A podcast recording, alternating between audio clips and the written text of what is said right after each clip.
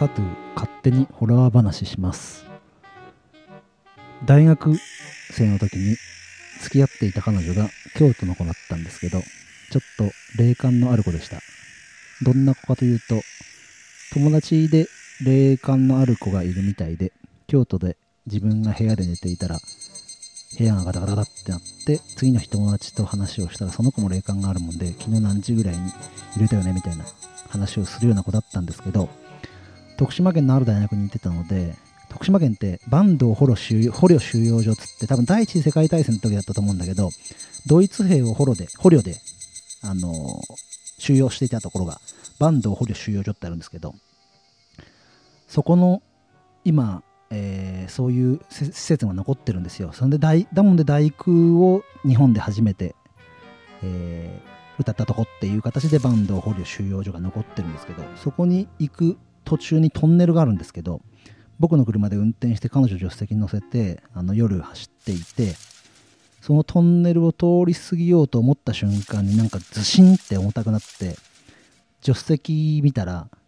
やばい引き返してって彼女が言い始めてなんか僕もすごい重たい感じになって引き返してそれ離れてってるんだけどなんかついてこられてる感がすごいあったんですよね。そっから30キロぐらい走ってやっと明るいコンビニに止めてえー少し喋っていたらスッてなんか消えていく感じがあってそんな経験を僕は初めて人生でそんな経験をしてやっぱ能力がある人は寄ってくるのかなみたいな話で今日始めてみようと思います。それじゃあ行ってみよう。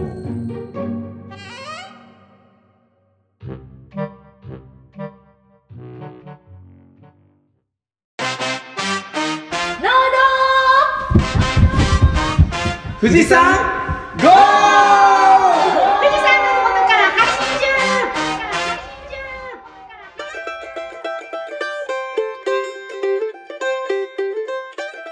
農道富士山号は富士山のふもと富士宮市から配信してます、えー地元密着型農業系ポッドキャストです。メンバーはアイスカフェオレ作りにハマっている大ちゃんと暑いので涼んできたみーちゃんとヤギがいるカフェに行ってきました。サトゥーと大人になって久しぶりに耳の穴を塞いだいっちゃんと。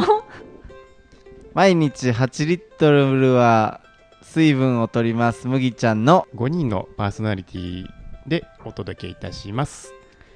よろしくお願いします。マイク1本で2人で言ったな。いや冒頭お盆らしい、えートークがから始まった。いやオープンチャットでリスナーさんたちがホラー話ってのがあったから 喋ってみようと思って。一発かましてくれましたかねましましたよ。ホラーよりもあの元カノの方が気になっちゃっなんでやねんどうでもいいわ。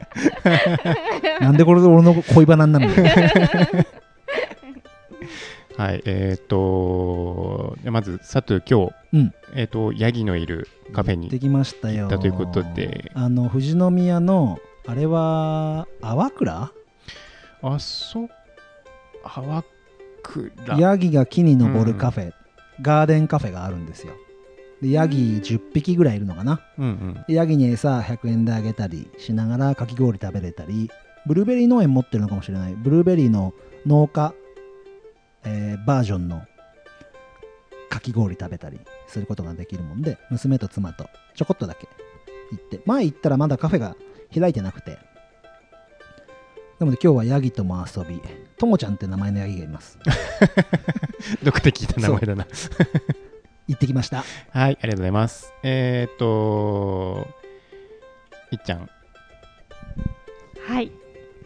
ちょっとホラーがね苦手だからね。サトゥーのねその元カノのところはね らへんまでは聞いてたんだけど。そ聞いてるじゃん普通。その後からあの豊漁の後らへんからは耳をずっと押さえたり外したり押さえたり外したりで、あーって感じで。帰り怖いからね。そう帰り怖いから電気ないからねあんまり。そう 聞いて聞いてなかった聞いてないもなかったけど聞いてました。はい。え大ちゃん結構怖かった？いやまままあまあまあまあまあ。全然リアルなとこは言ってないからね。どんな風に感じたとかはさ、はいはいはい。じゃあ配信をねちょっと楽しみにそうですね。してます。昼間聞いてください。島に。はいじゃあみーちゃんは？たえっとこ毎日暑いので牧場スタッフの子と一緒にこの前近くの川に行ってきました、うんうんうん。えーそれで桃も持ってって川で冷やして。ああいいねそれ。流れないように流れたら、あの桃太郎みたいになっちゃうので。そうそうそう流れないように。もうただひたすら川をちょっと登ってみて登れなくなったら戻ってきて桃を食べて帰ってきました。冷えた？桃って冷える？そんな。冷えた。あ本当？そう。う冷えた冷えた。皮が冷たいからやっぱり、うん。あのふふ袋に入れて石で固定して冷やして、うんうんうん他にもいいてカルピス冷やしてる人とかもいた。ああいいね。どこの川行ったの？あの白糸のあうんあじゃあ冷えるな。冷えますね。上の方うんかな？はいはいはいはい。に行ってそこで涼んでいいきまなした。はいありがとうございます。えーとじゃあ麦ちゃんそんなはい。水の話題で、水水水分をもうほ多分1日多い日は多分10リットルぐらい飲むぐらいなんかもう汗が滝のように出て毎日。なんかあのとりあえず朝6時から収穫でで収穫が終わるのがえっ、と8時か9時ぐらい、まあ、その時までに大体1リットルぐらい消費して、うん。で昼までに大体5リットルぐらいなくなって。おもおう自販機めっちゃ通ってます、朝すげえ出るよね汗。朝一がすげえ出る。うん朝からもうもう朝1時間ぐらい動いてたらもうすぐにうん水分を消費し始めて。で水筒だけでは足りずにすぐに自販機に行くっていう。で自販機ではもうなんか最近もう大道の自販機ばっかりでなんかうちの畑の周りが。えうーうんでもう大道のは飽きてちょっと遠いキリンの自販機まで行ったり ちょっと自販機でも楽しんでます。自販機巡りをしてる。自販機巡りをしてます。はい酪農姉妹は水筒やっぱり。水。基本は水だけどうちにはあの朝日の自動販売機があるから自販機なんだ麦ちゃん大道とキリンに飽きたら朝日の自販機が農場にあるの？それ。嘘あった？あるねあるよ。事務所のすぐ横にあるよ、奥の事務所の横にね。そうそうそうそう、へぜひ朝霧まで買いに。行ってください近所の子がねお小遣い持ってね自販機何にしようかなってみんな来るもんね。ー。へーそう自販機くらいしかないから。人は何自販機しかないからね。あともう五平餅屋ぐらい へー家に自販機いいな。はい。えーと、じゃあ、僕、最後に僕の方で、うん。えーと、まあ、最近、ツイッター見てくれるか、ってくれる方は、あの、わかると思うんですけど、見てますよ。あの、オツカフェオレということで、うん。一日一回、カフェオレ、アイスカフェオレを作って、うん。あの、一息入れて、えーと、仕事を終わらせてるんですけれどうも、んうん。えーと、まあ、あの、オープンチャットの方でも、牛乳の美味しい飲み方ありますか？みたいなことあったんで、あの、この時期、冷たくしたカフェオレもなんかも、牛乳消費できて美味しいです。うん大ちゃんのあのー仕入れてる豆はい。美味しいねあ、先ほど出しましたけど、大ちゃんの入れ方が美味しいんじゃなくてそうね 豆豆豆深入りっていうの？はい。この前アイスコーヒーで飲ませてもらったら全然違ってびっくりしちゃったもちろん入れ方もそうなんだけどこれ深入りって言うよな確かにっていう味だっうーん。あの今、うちで水出しで出してる、あのこの間佐藤さんに出したのは水出しなんですけども、豆が、えっと、白糸の滝で、えっと、音止めの滝っていう滝の真横で、うん。あのにカフェがあるんですよ。うん。本当に外でテラス席で、あの音止めの滝のマイナスイオンを浴びながらコーヒーを飲めるっていう大変素晴らしいあのカフェが、えっと、三藤屋コーヒーさんっていうのがあるんで、そちらの、あのマスターからお豆を買って、俺人生初の味だったあんなの。本当ですか、へー。ちょっとあれはまだ試作段階だったんで、もうちょっと今、ちょっと改良を重ねて今販売してるんで、あれでアイスカフェ俺作ってんの？あえっ、とね、アイスカフェよりは、その日の気分のお豆をちょっと入れて、濃いめに出して、おしゃれだな。このコーヒーゼリーもそのコーヒー？そうです、水出しで出した。そうすごいゼリーも美味しくってうん。大体なんかたコーヒーゼリーとかって食べると最初苦って思うけど、うん。なんかそのうまみっていうか。嫌な苦味じゃそうないそんだよね。うそうそうそうそうそう豆あの味が先に来るっていうか、んんん市販のコーヒーゼリー自分もあんまり好きじゃなくてなんだろう作ったコーヒーの味というか苦いだけの黒いゼリーみたいな感じですけどちゃんとコーヒーのゼリーを作ってます。じゃあ日々今日はこの豆にしようとか考えながらアイスカフェよりやってんだ。やってますね。かっこいいな。うん。ちょっと嫉妬するわ。で今日はあれだよね。メインディッシュはのこのこ塾だよね。はい。むぎちゃん今日の内容はどんなテーマで？今日はえっ、とのこのこ塾はかぼちゃ今うん。うん旬をというか旬というかあのよく取れ出してる、うんうんかぼちゃについて今日はえっ、とより身近にかぼちゃを感じれるような内容になればいいなと思って話をしようと思ってます、いいね。メインディッシュへ富士山ゴ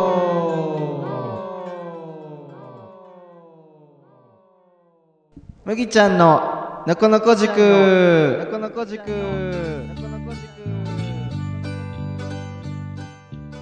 このコーナーは農業を考察し自然や人と交流し農業を通じて家族の幸福と笑顔を増やす塾です、えー今回ののこのこ塾のテーマはですね今、えーそろそろ収穫がたくさんでき始めている頃であろうかぼちゃについて、えー皆さんと深く知っていけたらなというふうに思っています。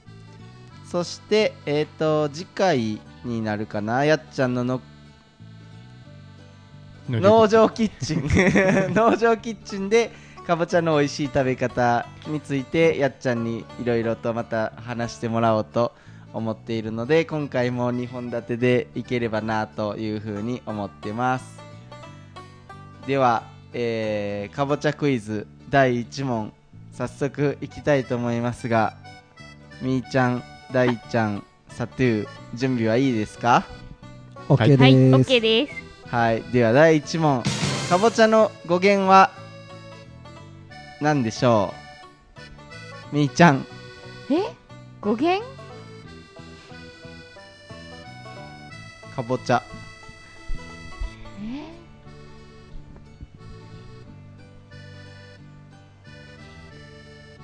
かぼちゃって10回言ってみるといいよ。かぼちゃ？かぼちゃ？かぼちゃ？かぼちゃ？かぼちゃ？かぼちゃ？かぼちゃ？かぼちゃ？かぼちゃ？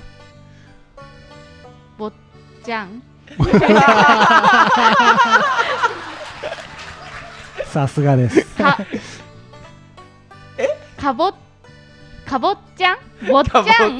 なんかお坊ちゃんみたいな髪髪型みたいな？髪型？うんなんかお坊ちゃんの子供みたいな。あー。ここぼっちゃん。ぼっちゃん自体が子供じゃない。そうそう ぼっちゃんから来てる。なるほど。大ちゃんはどうですか？かぼちゃかぼちゃってなんだかぼちゃって何なの えー、なんかさっき 10, 10回みーちゃんが言ってくれたけどお茶？葉っぱをなんか使ってたのかなお茶。お茶。お茶から来てる。サトゥーは。かぼちゃかぼちゃかぼちゃカンボジアカンボジアカンボジア カンボジアカンボジア。ああそう大正解、えー、実はですねかぼちゃの語源はですねまあいろいろな説があるらしいんですがカンボジア経由で戦国時代に日本にポルトガル人がもたらしたと言われていてカンボジアウリみたいなは感じで、えー言われてたのがウリが取れてカンボジアがなまってかぼちゃって言われてるそうです。えー、だからかぼちゃって言ってるのはカンボジアっていう 国を 国を呼んでるちょっと不思議ななんか。へ名前です。じゃあ第2問いきます。かぼちゃは英語で何と言うでしょう？じゃあさっきと逆でサトゥ。ーパンプキン。おパンプキン。大ちゃんは？えでもね確かパンプキンって あれですよね品種の名前ですよね。お。かぼちゃそのものの名前忘れちゃった。なんだ？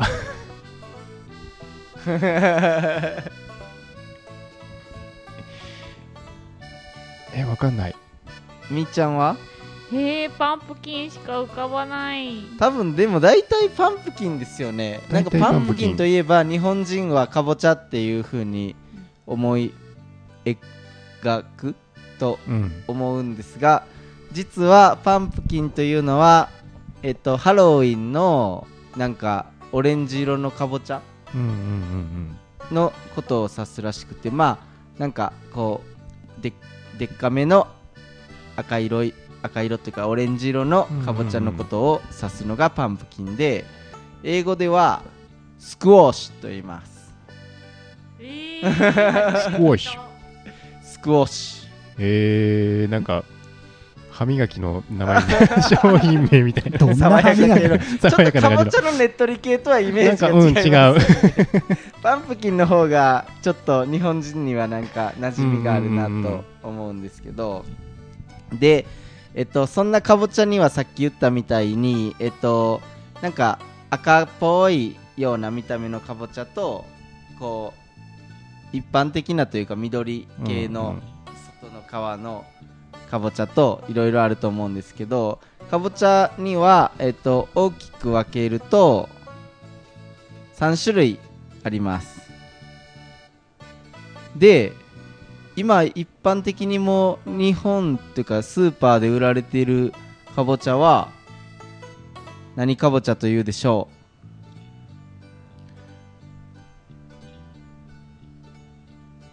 い 緑とか白の。う緑とか白とか。えー、日本かぼちゃとか？あ日本かぼちゃ。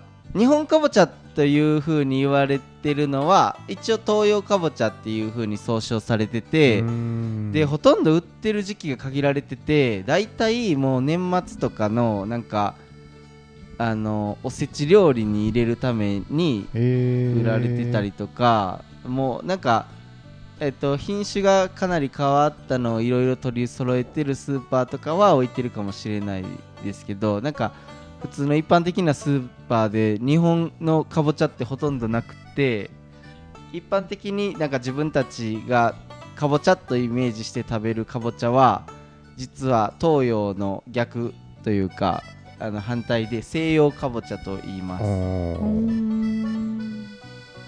そっちの方が、えっと甘くてねっとりした感じのかぼちゃが西洋かぼちゃと言ってで日本かぼちゃとか東洋かぼちゃって言われるのはどっちかというとこう皮がゴツゴツしてて、えっと、イボガエルみたいな 見た目の皮のかぼちゃ。ツルツルしてる皮の方はどっちかというと西洋かぼちゃの方が種類としては多くてで日本かぼちゃはえっと一般的になんかえっと代表的な品種で小菊とかっていう品種があって菊菊の葉っぱってこうなんていうかこう丸くなくてモコモコしてる。モコモコした 形？うん。円じゃなくて上から見ると。円じゃなくてなんか菊の門っていう形の形になってるのが、えー日本かぼちゃです。うん。で味はあんまり甘みは少なくてこう煮崩れとかがしにくい。ねっとりとはせずにどっちかというと粉吹き系というかあの、うん。うんホコホコしたような。だから料理に向向いてるなんか向いてる料理向いてない料理がそれぞれあって。でやっぱりなんかもう最近はとにかく甘い甘ければいい思考じゃないですか。野菜とか果物全般的にそうですよね。大根とかかぶとか人参とかじゃがいもとかもとりあえずなんか甘いのがいい受け入れられがちなのでかぼちゃもまあそれに類してこう甘い系のうん。西洋かぼちゃがもう市場の大半を占めてますで、えっと、さっき言ってたパンプキンっていうのは西洋かぼちゃ東洋かぼちゃに分類されずにペポかぼちゃっていう風に言われるジャンルのかぼちゃでなんかえっとそうめんかぼちゃって知ってます？そうめん？そうめん。えー、全然わかんない。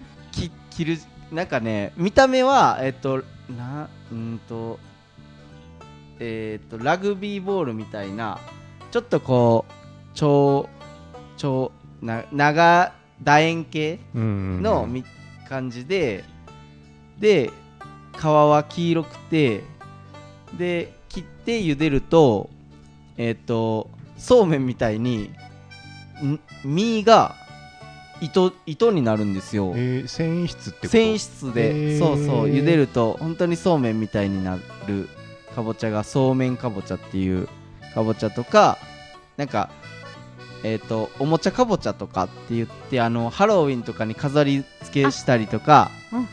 いろんななんか変わったかぼちゃとかがあるのがペポかぼちゃっていう種類があったりします。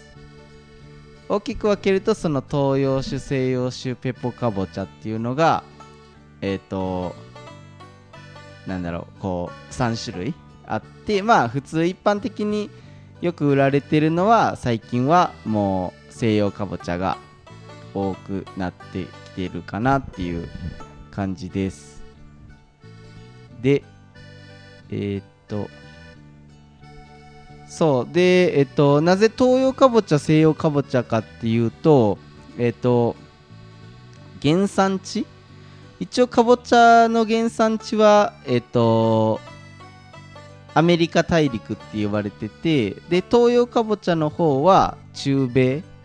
で西洋かぼちゃの方は南米で生まれたって言われててで東洋かぼちゃの方はこう一旦ヨーロッパに行ってでアジアを経由して日本まで伝わったから一応東洋かぼちゃと言われててで西洋かぼちゃの方はそのままアメリカから日本の方に伝わったっていう西回り東回りみたいな感じで伝わってきたのでそういう風に呼ばれてるみたいでかぼちゃはいろんなところを旅するうちになんか名前を変えてまあ世界中で食されてる野菜です。じゃあここで問題です。かぼちゃといえばハロウィンですよね。じゃあハロウィンはなぜかぼちゃでしょう。ちょっとざくっとした問題。なぜかぼちゃ？ハロウィンにはやっぱりなんかあのちょっと赤いかぼちゃがイメージすると思うんですけどなぜかぼちゃなのでしょ答えていいのかな？どうぞ。うパーティー？収穫祭。お！だから。ハロウィン自体が。ハロウィン自体はですね実はそうなんです。もう期限をたどれば収穫祭なんですけどえっ、とハロウィンってアメリカの文化じゃないですか、うん。うん。アメリカの文化なんですけどそのアメリカのハロウィンの文化は実はヨーロッパが起源ででヨーロッパで収穫祭としてその10月に行われてたのがアメリカに伝わった時になんかハロウィンみたいな感じでお祭りになってアメリカに渡った時は収穫祭っていう意味合いはもうほとんどなくなっちゃったみたいなんですけど元をたどればヨーロッパの何ていう民族だったかななんとかっていう地域の収穫祭ででしかもそこではかぼちゃじゃなくて大きな株？へー。を、えっと収穫してでその株をこうその祭りで収穫祭の時に、えっと使ってたんですけどアメリカに渡った時にその株はなくなかったので代用としてかぼちゃが使われ始めてでなんかあのかぼちゃの方が、えっと知名度が上がっていってでしかも収穫収穫祭っていう意味合いはなくてなんか子供たちが街を練り歩いてお菓子をもらうイベントみたいな感じになって日本に来たらなんかただのコスプレパーティーみたいな感じで どんどんどんどん、えー、と国を変えれてなんかその意味合いとかっていうのもどんどん変わっていってるのがハロウィンですそんな感じでかぼちゃはいろんななんか文化に根付いてるんですけどえっ、とあとはあ美味しいかぼちゃの見分け方とえっとおすすめ品種をまた紹介して最後終わりたいなと思うんですけどかぼちゃってえっと例えばトマトとかナスとかキュウリとかみたいにまあ夏場というかに取れるじゃないですか。でもえっと実は鮮度はそんなに重要ではなくて、美味しいかぼちゃを作ろうと思うとどっちかというと熟成というか完熟させるような、えーと、タイミングで収穫するのがすごいこう身が充実して美味しいかぼちゃになるのであんまり若取りすると,、えーと、そこまで身がなんていうか熟してないというかこう味が詰まってないようなかぼちゃになってしまうのでだけどもうサイズとしては出来上がってるので、なのでできるだけ畑でこう寝かしておいた方がいいんですね。で美味しいかどうかっていうというか、まあ、収穫していいかどうかっていうのが見分けるのがあのかぼちゃの実を想像していただいてヘタのところになんかえっ、ー、とつるとつながってるた時のコブみたいなのあるじゃないですか、うん、なんか付け根というか。あれが、えっ、ー、とコルク状にしっかりとこうなんていうかな。えー、茶色くなってる。なんか見た目古そうになってるぐらい、えーと、としっかりとこうコルク化してたらかぼちゃがもう実が十分えーと、熟してるというか実が充実してるみたいな目安になるので、あそこのヘタを、えーと、見ていただいてしっかりとこう熟してるかどうかをチェックしていただけると美味しいかどうかがわかると思います。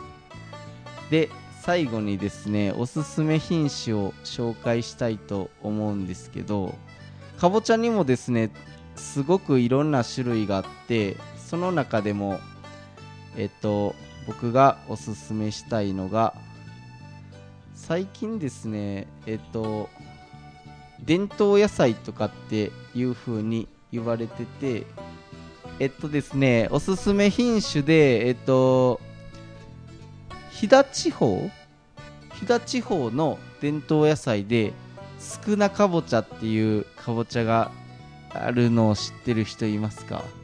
少なかぼちゃ飛騨飛騨多分飛騨だったと思うんですけどね。飛騨高山とかの飛騨岐阜県。そうそうそう。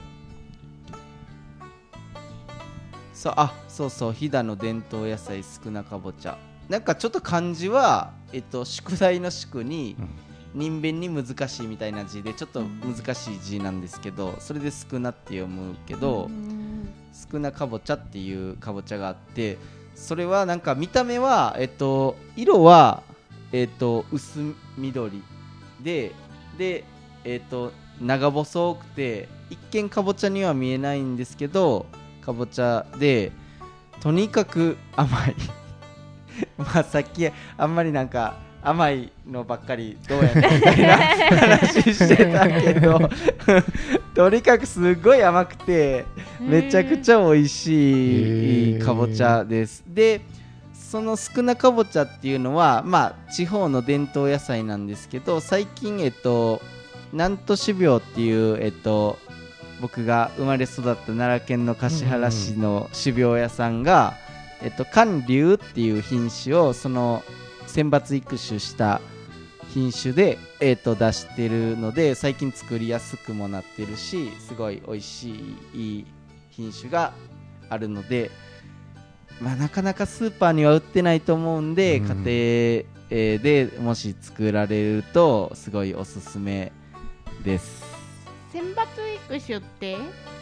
選抜育種っていうのはえっとなんていうんですかねこう種をいいいいのだけを選んでいってどんどん選んでいってこういいいい子たちばっかりを集めたみたいなそんな感じです。それだとやっぱり品種の揃いとかもいいしあとはやっぱりなんか出来とかもよくたうんうんうん。うん良くなったりとかするの育てやすくなったりとかうんうん。いろんな目的で選抜育種したりすると思うんですけど例えば病気に強い子ばっかり集めるとか一応そういう風ななんかいろんな、えー、と選抜したやつばっかり集めて、えー、と寒流っていう甘い甘い竜っていう漢字を当てて寒流っていう品種を作って販売してるので、うんえっと、手にも最近入りやすくなってそれが出るまでは結構割と少なかぼちゃの種も流通量が少なくてなかなか手に入らなくてなんか幻のかぼちゃみたいな感じで言われてて、でなんかその時にある人からいただいて食べたらなんじゃこれみたいな感じですごい美味しかったので衝撃的でした。ほホクホク系ねホクホクっていうよりはどっちかというとこうなんだろう粘質系というかうんうん。しっとりした感じの。なんかイメージだとさつまいもみたいな感じな。いさつまいもみたいな感じですかね。甘さはでもそれぐらいあるような感じ。えー、食べてみたい。めっちゃ美味しい。普通にえこうなんちゆで湯がいてちょっと塩かけてみたいな感じでより甘みが引えき立ってそれだけで十分美味しかったです。ー今南都種苗さんの方で。え？あ今南都種苗さんの方でその種がそう。そう手に入る。寒流っていうのが簡単に手に入ります。えー。そのかぼちゃを買ってきてその中の種を埋めるとかはダメ？あ大丈夫だと思います。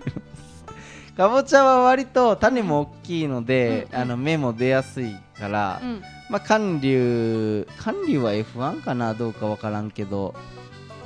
F1 だと多分次に出てくるのはあのばらつきがすごいあるので難しいかもしれないけど少なかぼちゃ手に入れたら少なかぼちゃはあの大丈夫だと思います。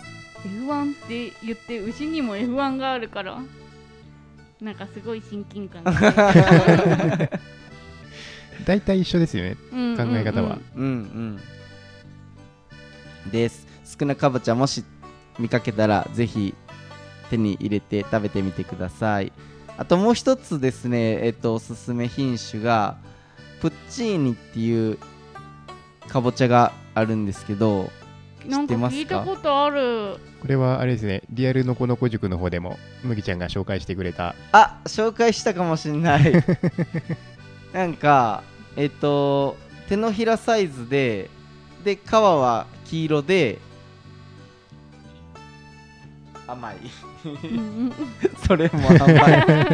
でもあのビジュアルがすごい可愛い。そうなんですよ。でえっと何がいいってえっとその収穫したやつってかぼちゃだから置いとけるじゃないですか。で黒いカッティングシートとかを買ってきて目の形に切ればハロウィンの飾りとして使えるんですよ。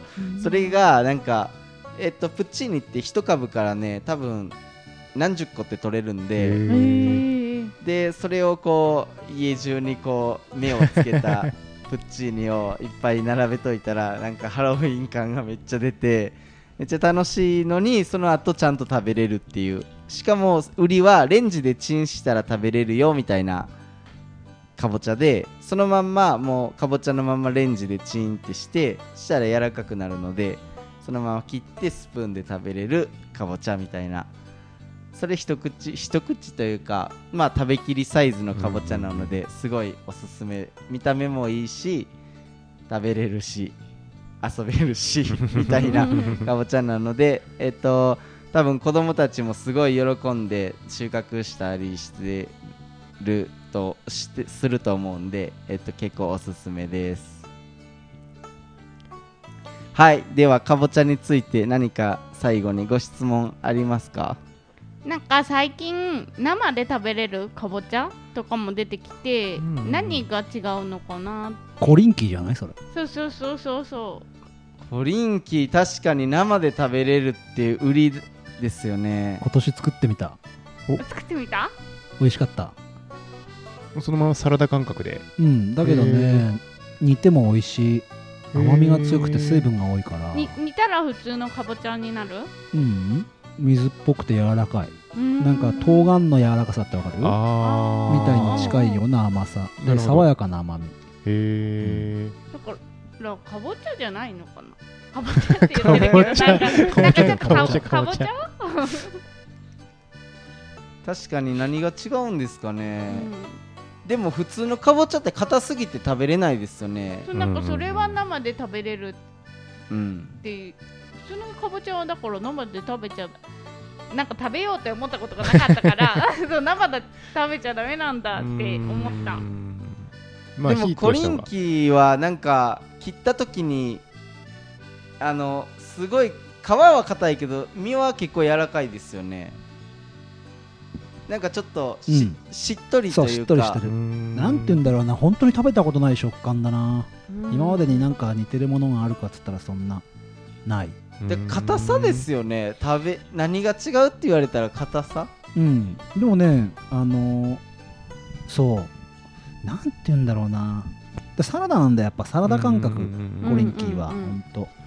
でかぼちゃって多分噛んでもぐじゃぐじゃって感じだと思うんだよ。うんうんうんシャキシャキに近いコリンキあー。ーで爽やかな甘さ。はいはい。何度も言うけど。爽やかな甘さが。爽やかな甘さ。うん。やっぱりなんか野菜は 甘さがどんな感じかっていうのが結構キーポイントになる気がしますね、うん。ああともう一個質問あります。はい。なんか家でかぼちゃとかを作って結構元気に育つるとか見るとそうん元気に育ってるなっていう感じで結構埋めたら植えっぱなしにしちゃってう、ん。でかぼちゃができたと思って収穫しようと思ったら爆発爆発する時があって どういうこと？なんか持った瞬間にバーンって。嘘！そう。え持った瞬間に破裂するってこと？あれもあなんか水含みすぎてんのかな？なんか。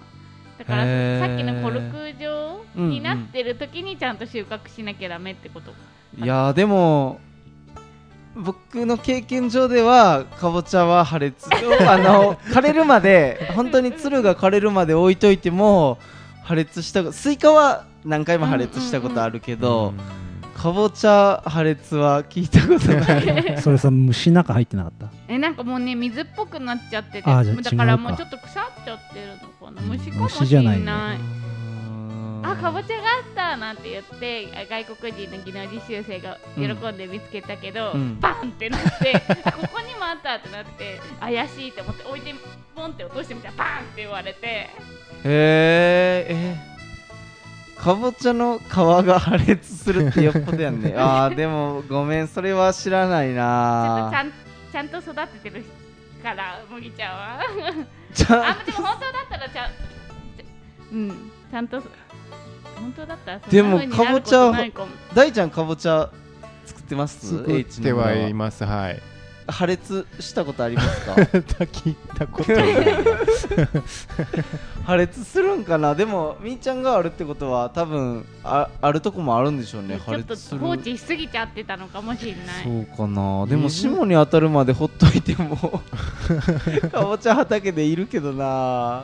破裂。うーん水分が多いところかな。水分が多いんかな。そこうん。そこが水分なんか外から傷傷ついちゃって中が腐っちゃってたのかもしんない。中が腐ってたのかな。虫かもしれない。虫が中入って、うんうん。かな。もしかするとアサギの粘土質うん。関係でつゆがずっと取れなかったとかあるかもしれないね。あとちょっと湿度も高いからそういうのもちょっと、うんうんあるかもしれない身が入ってないっていう感じ、うんうんうん。うんあるかもね。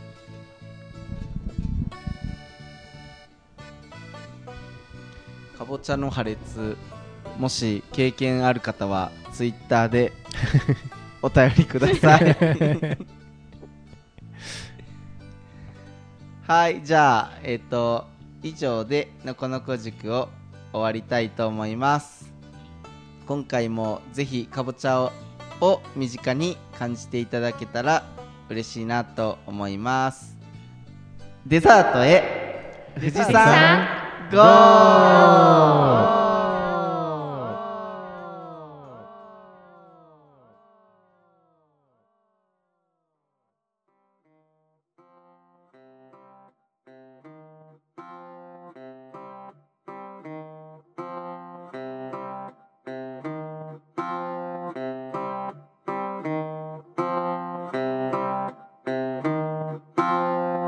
デザートはサトゥとみーちゃんと麦ちゃんと大ちゃんの4人でお送りします。それでは今回もお便りがたくさん来てるので最初に読んでもらうのはみーちゃんお願いします。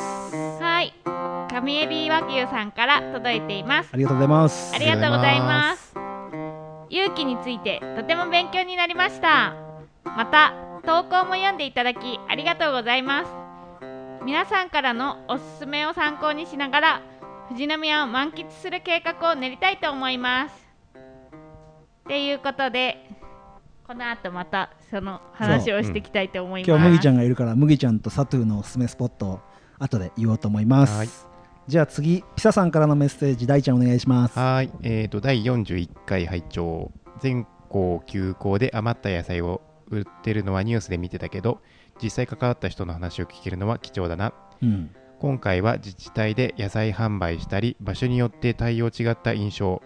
今後休校とかで注文キャンセルになったらどうするか地方自治体とかと相談するいい機会かもねということをいただいております、地方自治体もこういうのを経験するのってね初めてかな。どうなんだろうね。そうですよね。ここまでね日本全国でこんなにっていうのはなかなか。でも前例ができたからね、うんうん。自治体が動いてそういう農家さんを支える地域を支えるっていうね。うんステップができたのは大きいんじゃないかなとそうですね。ねここでねノウハウがでできたんでね、うん、ありがたいですね。はい。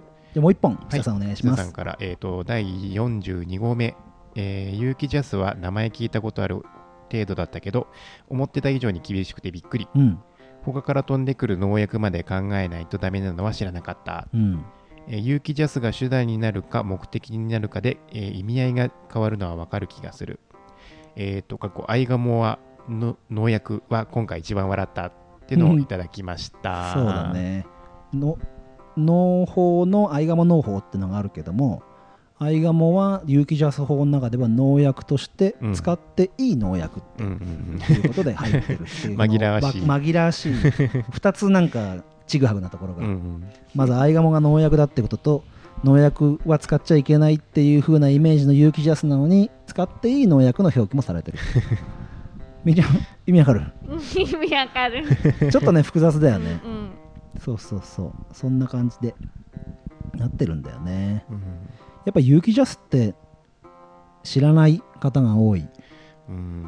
うん、中ででも実はあのノーアルタカのしゅんさんとカンタさんに事前に聞いていただいて有機農業やっててジャス取ってるもんでうんうん。事前に聞いてもらったんだよ。たらまあすごい面白かったって2人も言ってくれて有機ジャス実際取ってやってる農家さんからしても現場のその有機農家ジャス取ってない有機農家さんの話って面白いって言っていただいたもんですごいいいリアクションいただいたななんて思っております。では小次郎さんのメッセージを麦ちゃんお願いします。はい。小次郎かっこ猫助さんから、うん。ツイッターでお便りをいただいてます、はい。やっちゃんのプロがラジオで料理の説明をしているとは思えない ブワッとかパカッとかって説明が好きっていう風にいただいてます。ありがとうございます。ありがとうございます。僕はやっちゃん感性の動物ですから。そうそうそうそうそう。長嶋茂雄なんだよ。王貞治じゃなくて長嶋茂雄派なんで。あと感覚。もう一通小次郎さんから来ていまして、えー社内で楽しく聞いていたらさらっと自分のツイートを読んでもらえもらった全く予期せぬことにびっくりありがとうございます。ということでいただいてます。ありがとうございます。ありがとうございもます。うちっちゃなつぶやきも読んでいきますから。でもう一個小次郎さんからいただいてます。26号目の酪農の話はめっちゃ勉強になった。初乳とか初乳と免疫の関係とかとにかく知らないことばっかりだばかりだった。そして酪農の話は命の話だなって毎回考えさせられることが多い。あと26号目サブタイトルつけるとししたら高ピ高ピ会と言っても過言ではないいい感想いい質問するよねといただいておりますありがとうございますありがとうございまますす。高ピさんどんな質問したか覚えてる？えー、っとね、いっぱいありすぎる。そう高ピさん 高見さんいつもくれるから嬉しいです。26号目って何喋ったんだ？26号目はエブリデイリーの遠隔収録になっているけど牛の出産と、えーと子牛たちの行く末種付けとはうんうんうんうんうん。なんだっけ？また僕らも聞き直して 復習しておこ喋った本人覚えてない。うそうそうそう。そう。高ピさんがお便りたくさんくれるからすごくありがたいんだよね。ああまあ僕らも。だいぶ配信してきたからもう50号近づいてきてるからね。そうですね、全部内容覚えてないんですよ。すいません。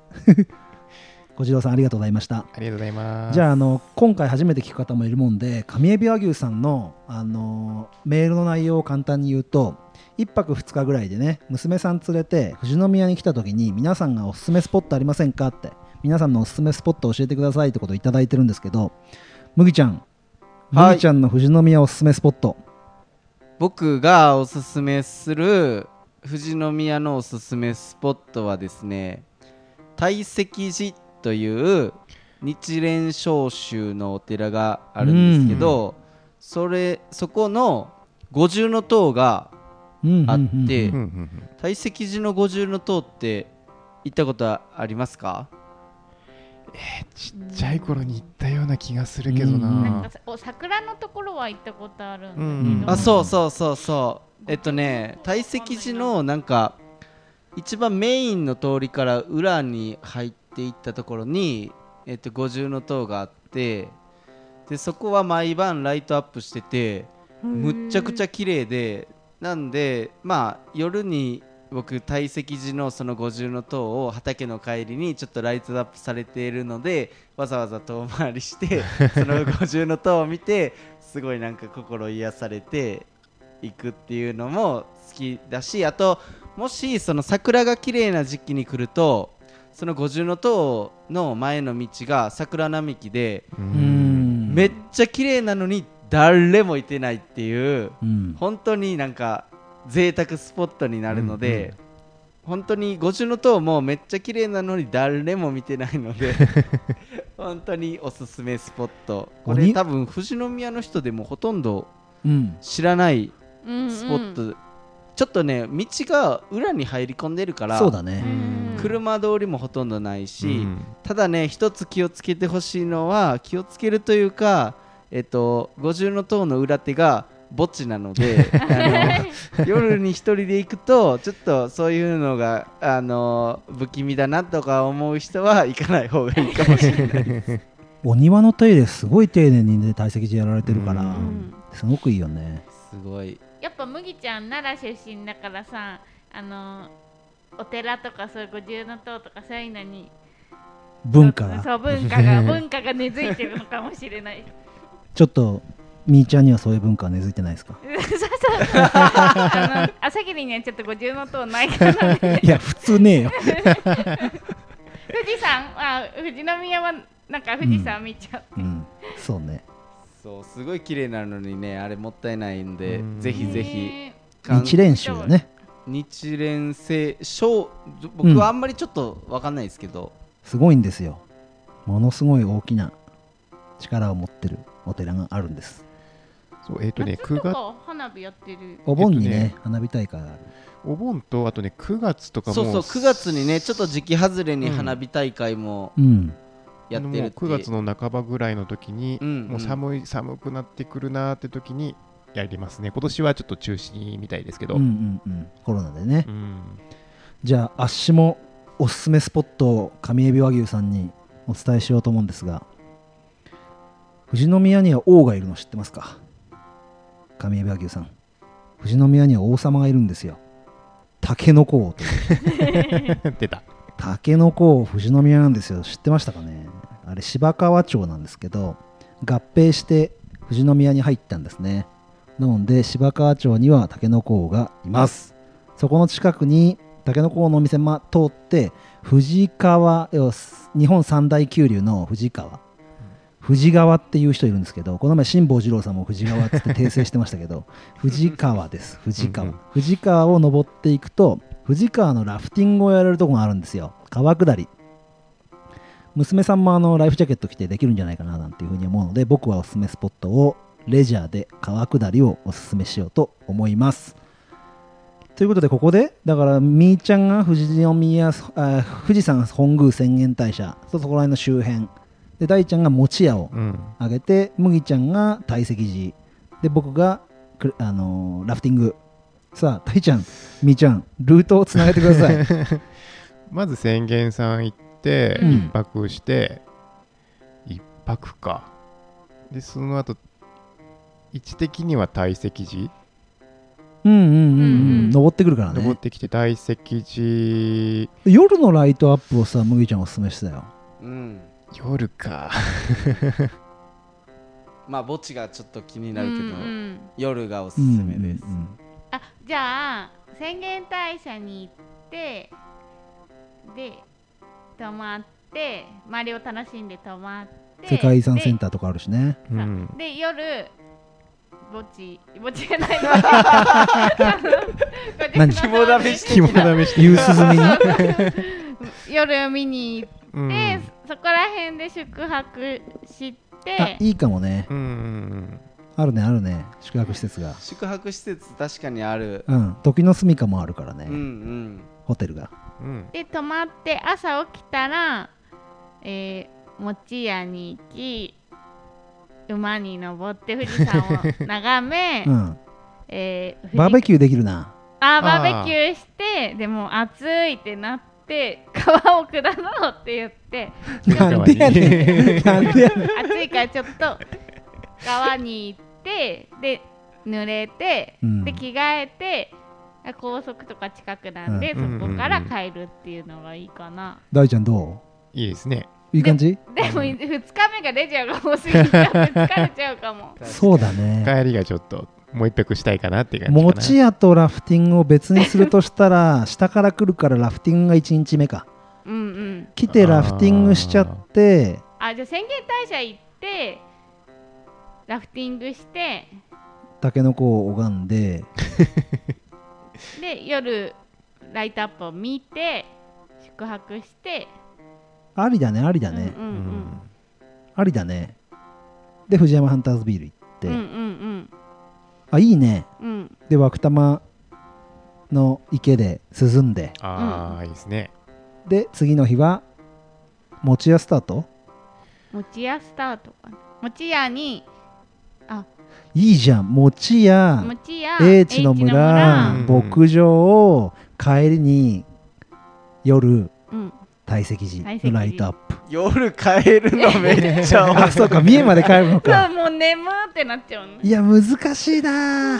いや無限のパワーがあることを信じてそのプランに行きましょうあちょっとーでも2泊。堆積寺2泊3日にしよう。勝手にいい時期だったら昼でもね緑が綺麗でね。そうでうん。桜の時期だとあいいね。ね昼間の方がねでも夜桜もね実は楽しめるんで、えー、しかもね誰もいてないっていうえね電気ついてる夜。ついてるついてる。うん。あ街灯があってで本当に誰もいない。でえー。周りがね暗いもんでね綺麗なんだようね、ん。えで昼間もその五重塔の周辺はなんか写真撮影スポットじゃないもんで富士山が見えないからうん。写真撮影スポットじゃないけど桜のトンネルになって五重塔も見れるのに誰もいない。うなんか夜夜桜楽しんでる人ってあんまり富士宮っていないかな。いないね。みんなね。宣言大社のとこはいるよ。うん。私宣言大社でやったらすごいは恥ずかしかった見らあれて嘘宣言大社ですら全然誰もいない。うん夜桜楽しんでるポケモン GO やってる人の方が多いね。多い多い。じゃあ上エビ和牛さんへのお便りお便りのあん上上エビ和牛さんからのお便りのアンサーはこれぐらいにしといて。それでは農道富士山号では聞いてくださっているあなたからのメッセージをお待ちしております。ツイッターでは「ハッシュタグ農道富士山号」でつぶやいてください。農道は農業の道農はあ。農道は農業の農道はど農道は農業の農に道。富士山は数字の223 5はバスの1号車。2号車の5です。Facebook ページ Gmail もあります。Gmail は noudou223go.gmail.com です。で皆さんに、えー入ってきていただきたい一番来ていただきたい場所がありますそれは LINE のオープンチャットというところです。匿名で入ってくることができますのでぜひ、えートーク皆さん使われてると思いますがオープンチャットの方で入ってきてくださると写真とか、えー収録時に少し皆さんとやり取りできたらなっていうふうに思っております。よろしくお願いします。それではまた来週へ。それでは富士山ゴー